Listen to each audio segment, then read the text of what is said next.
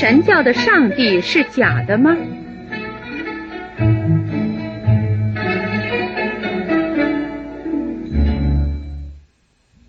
不，是真的。从宗教的经验来说，能够创立一派宗教的教主一定不会说谎。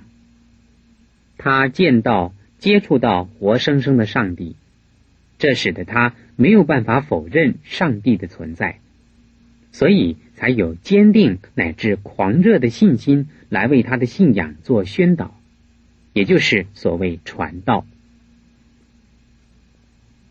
那样的上帝。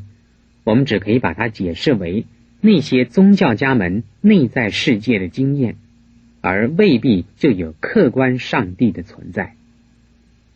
因为对于不信的人，上帝就不存在；可是不信或是没有见过上帝的人，也没有否定上帝存在的权利。好比没有登陆过月球的人，没有权利说。太空人从月球上取得的各种资料是虚假的一样，因此，基督教强调见证，就是强调宗教信仰的经验。可是，依据佛法，宇宙是由众生的共业所完成的，不是由一个全能人格的上帝所创造的，所以。佛教被称为无神论，但是无神并不是否定上帝的存在，而是说上帝没有创造宇宙的事实，因为他也是宇宙间的一份子，是众生之一，不是像基督教所说的是宇宙的根本、开始跟最后。所以，佛教不否定上帝的存在。只认为不是只因为上帝而有了宇宙。既然是这样，是不是意味着上帝说谎了？一神教的信徒们受骗了？不，上帝没有说谎，因为凡是神都有慢心，福报越大、品位越高的神。自信心跟我慢心也就越高越大，这在密教称为是天慢或是佛慢。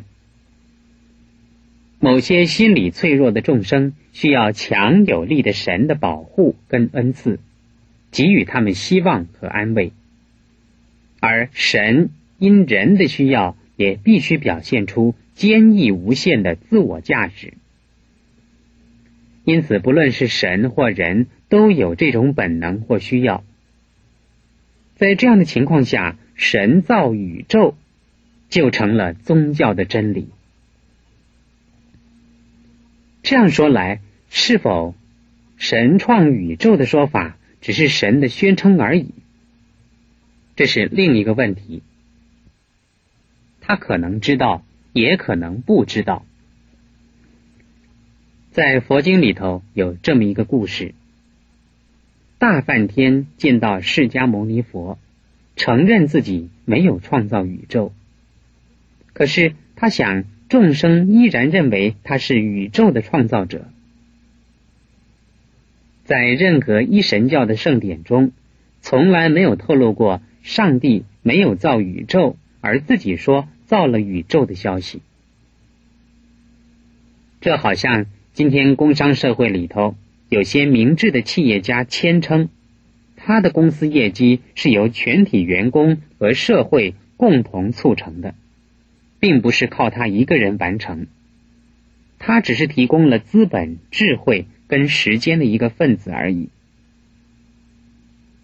公司虽然因为他而成立、发展、成长、成功，但是他还是表示。既然取之于社会，应该要用之于社会。这样的企业家就像是见到了佛的大梵天，他开了智慧，消了我慢，不以自我为中心，奉献自己，利益大众。相反的，有很多的企业家表示，公司是他创办的，员工是因为他而得到温饱。社会是因为他而得到幸福的。这都是因为他有个人的智慧，赚取了足够的资本，经营了恰到好处的事业所造成的。像这样的人，就是一神教的上帝。他们其实并没有骗人。上帝有没有创造宇宙，信徒有没有受骗，都不是问题。如果未曾创造宇宙，而愿意承担宇宙间所有众生的痛苦，给他们恰如其分、适得其时的救济，那不就是菩萨吗？如果信徒真的受了骗，可是他们终究得到安慰和鼓励，那种受骗还是值得的。像曹操所导演的望梅止渴的故事，不是有用吗？《法华经》里头所说的化成，就是为了诱导胆小而没有自信心的小圣人，而说阿罗汉必知佛法，让他们先求解脱，然后再告诉他们应该成佛。小圣的解脱，等于是长途旅行中的旅馆，让他们休息一下，恢复疲劳，第二天再继续上路。走向前途更远的佛道，可见佛的小圣法也是说谎。能够因为受骗而学佛，也正是教化的方便。所以，我们不要反对一神教的上帝。骗人或受骗，只要有用，都值得。但看你愿不愿意受骗而已。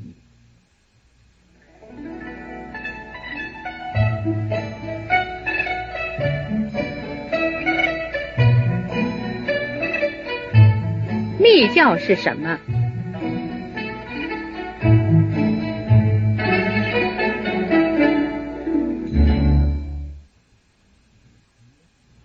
根据密教的传说，密教是由大日如来毗卢遮那佛传金刚萨埵，住于金刚法界宫，成为第二祖。释迦世尊入灭后八百年，有。龙猛菩萨出世，开南天铁塔，向金刚萨埵面授秘法，成为第三祖。再传第四祖为龙智。再过数百年，龙智七百岁，传第五祖金刚智，那就是中国唐玄宗开元年间来华的三位密宗高僧的第一位。所以密教不是释迦世尊所说，而是直接由法身佛所说。因为法身不说法，所以称密教的传承是密法、根本心法或是无上大法。密法由凡夫传承是不可能的事，因此称密宗的传承者为金刚上师、大成就者。但是从佛教的历史看，密教的起源是印度的民间信仰，最后发展成密教或密圣，则属于印度晚期大圣的事。他以佛教大圣思想的理论为基础和根本，引进了印度教的观念和修法，密法。可以分为杂密、释密、余前密和无上余前密。杂密类似民间信仰，释密已经有组织化，余前密跟禅定相应，无上余伽是跟当时印度教的性力派结合而完成。所谓性力，就是以男女性的交构。两性双生双修，成为方便和智慧的圆满集成。以女性代表智慧，以男性代表方便。这种思想和中国道家的房中术，又叫做玉女术是一样的，不是根本佛教的修行方法。佛教以离欲为根本，无上于邪，却要透过淫欲的事实，以达解脱的目的。所以后来西藏的黄教教祖宗喀巴加以改革，予以废除。禁止以男女的性交行为作为修行的方法，但是其他各派依旧采用。他们为了所谓合理化，必须先练气脉明点，然后才能实施所谓的双修的法门。密教本身是以当时印度的时代背景。和后来的西藏环境而形成的。我们不能说西藏的密教不是佛教，除了无上瑜伽的这一部分，他们的教理和刑法组织严密，层次分明，特别是在教理方面，以中观为根本，以瑜伽为辅佐，这是中国佛教所未见的。他们对于僧侣的训练和教育也非常的严格而有系统化、层次化，所以有坚定的信心和一定的法门。但是在蒙藏地区称为活佛的，也未必一定有修正以及学问。密教的上师就是法的传承者。是直接从金刚萨埵或者是佛的法身传承下来的，不能自称为上师，必须师师相承，口口相传，必须修完一定的恒特罗，而有传承者承认他已经得了大成就，才可以成为上师，绝对不是鬼神附体、无师自通，不是。只懂得一些咒语，表现一些灵异，就能够自称是上师的。问题也就出在这儿。密教的源头开始就是这样，这使得佛教没有办法保持门庭的清明。任何人都可能假借佛菩萨的降世而自称为上师。不过。在西藏，因为它已经有了严密的制度，不易滥冒，所以还是可行。